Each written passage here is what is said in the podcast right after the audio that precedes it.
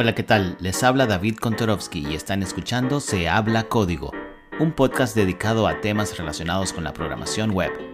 Todo sobre front-end, back-end y el día a día en la vida del programador.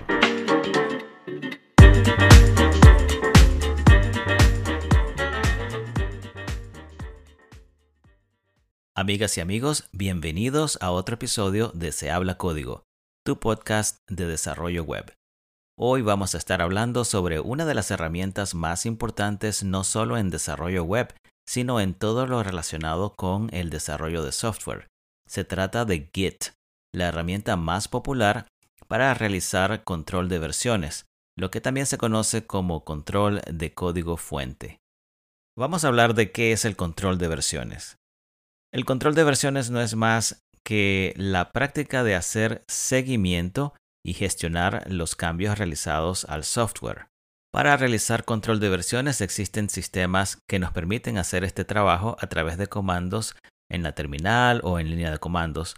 Con ellos podemos examinar los cambios que se han realizado a través del tiempo, revertir o echar para atrás algún cambio, comparar, establecer ramas de desarrollo, seleccionar algún cambio en particular que pueda ser guardado en una nueva rama y muchísimo más. Todo este tipo de operaciones facilitan el trabajo en equipo en el desarrollo de software. Yo recuerdo cuando me iniciaba en este campo antes de aprender sobre control de versiones, me preguntaba justamente cómo podían trabajar tantas personas en una misma línea de código. Imaginen cómo sería todo si esto no existiera. Múltiples personas compartiendo archivos y quizá manejando un sistema de nomenclatura que permita identificar los cambios, Uf, imaginen algo así como esos trabajos en equipo donde diferentes personas colaboran en el procesamiento de texto en Word y se comparten el archivo entre sí. En desarrollo de software eh, esto sería insostenible. En mi época de estudiante no recuerdo haber tenido que hacer trabajos en equipo para desarrollar algún programa, lo que sí recuerdo es que en aquella época ni siquiera se escuchaba hablar de control de versiones en el ámbito universitario al menos. Entre algunos de estos sistemas se encuentran Mercurial, Perforce, Subversion y Git, que es nuestro foco para este episodio. Hoy en día las cosas son muy diferentes y estoy casi seguro que ya ustedes saben lo que es Git, Así que solo vamos a mencionar brevemente lo que es y seguidamente nos adentraremos en lo que tiene que ver con las buenas prácticas al utilizarlo. Pero antes, un breve mensaje de nuestro patrocinador. Ok, hablemos entonces de qué es Git. Git es un sistema distribuido de control de versiones gratuito y de código abierto que permite manejar proyectos pequeños o de gran magnitud con igual eficiencia y rapidez. Un sistema distribuido de control de versiones quiere decir que todo el código fuente o lo que se conoce en inglés como el codebase, incluyendo toda la historia de cambios que se puedan haber realizado en algún momento, están disponibles en el computador de cada desarrollador. Una característica particular de Git es que es fácil de aprender y esto seguramente contribuye a su popularidad. Aunque decir que es fácil de aprender es quizá algo subjetivo porque muchos se quejan de que es todo lo contrario. Quizá es cuestión de la experiencia de cada quien. Depende de si has trabajado con control de versiones del todo, si vienes de utilizar un sistema diferente donde algunos comandos son iguales pero realizan tareas diferentes, o cualquier otra cosa que dificulte la adaptación. En mi opinión, las tareas más triviales, como copiar un repositorio, crear una rama nueva, hacer push o pull de código, este tipo de cosas no tienen mayor complicación. Ahora, cuando entramos en tareas más delicadas como hacer un rebase, merge, solucionar conflictos, unir o eliminar commits, o gestionar algo como un long running branch, aquí quizás sí debemos estudiar un poco más y ser más cuidadosos, pero con el tiempo todo esto se vuelve más fácil. Y ya que hemos hecho un recuento sobre lo que es el control de versiones y Git, Vamos entonces a hablar de cinco buenas prácticas que debemos considerar y el orden no indica que éstas tengan mayor o menor importancia.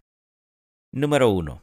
No uses Git como si fuera una herramienta para crear copias de seguridad. Con esto lo que queremos decir es que no te acostumbres a hacer un commit por cada pequeño cambio que realices al código. Rápidamente, por si no estás familiarizado con el término, commit es muy parecido a la acción de guardar. Existe un comando llamado commit que te permite guardar el estado del código en un momento determinado y agregar un mensaje descriptivo de este estado. Si realizas muchísimos commits sin sentido a la hora de examinar los logs de Git para buscar algo en particular, te darás cuenta que es bien difícil eh, navegar entre tantos commits. Número 2. Haz commits frecuentemente. No es recomendable hacer commits de cada pequeño cambio, pero sí es recomendable hacer commits frecuentemente, dividiéndolo en cambios relacionados que permita a cualquiera navegar la historia y encontrar algo en particular de manera fácil. Por ejemplo, digamos que estoy trabajando en el desarrollo de un componente muy complejo donde tenemos trabajo que involucra código para los estilos, hago un commit, código de Redux, hago otro commit, y así sucesivamente. No hay una regla exacta de cómo hacerlo, es algo que vas a aplicar según lo que tenga más sentido para ti o para tu equipo si estás trabajando en un grupo de trabajo. Número 3. Escribe buenos títulos. Cuando realices un commit, procura escribir buenos mensajes con títulos descriptivos. En muchos equipos de trabajo se acostumbra, por ejemplo, agregar un número de ticket que permita buscar en Jira o en otro sistema de gestión de trabajo todos los detalles relacionados y sumado al número de ticket agregar un título que permita identificar de qué se trata. Digamos, por ejemplo, que desarrollaste algún método, lo guardaste en un commit, lo subiste al repositorio, se unió a la rama primaria y se desplegó a producción. Y digamos que se encontró que tu método rompió algo y debemos eliminar el cambio de inmediato. Si el commit se hizo apropiadamente, en un solo comando de Git podríamos revertir todo al estado anterior, sin necesidad de tener que bajar el código nuevamente, actualizar, crear un nuevo commit, enviar, etcétera, etcétera. Vamos con la práctica número 4. Utiliza ramas.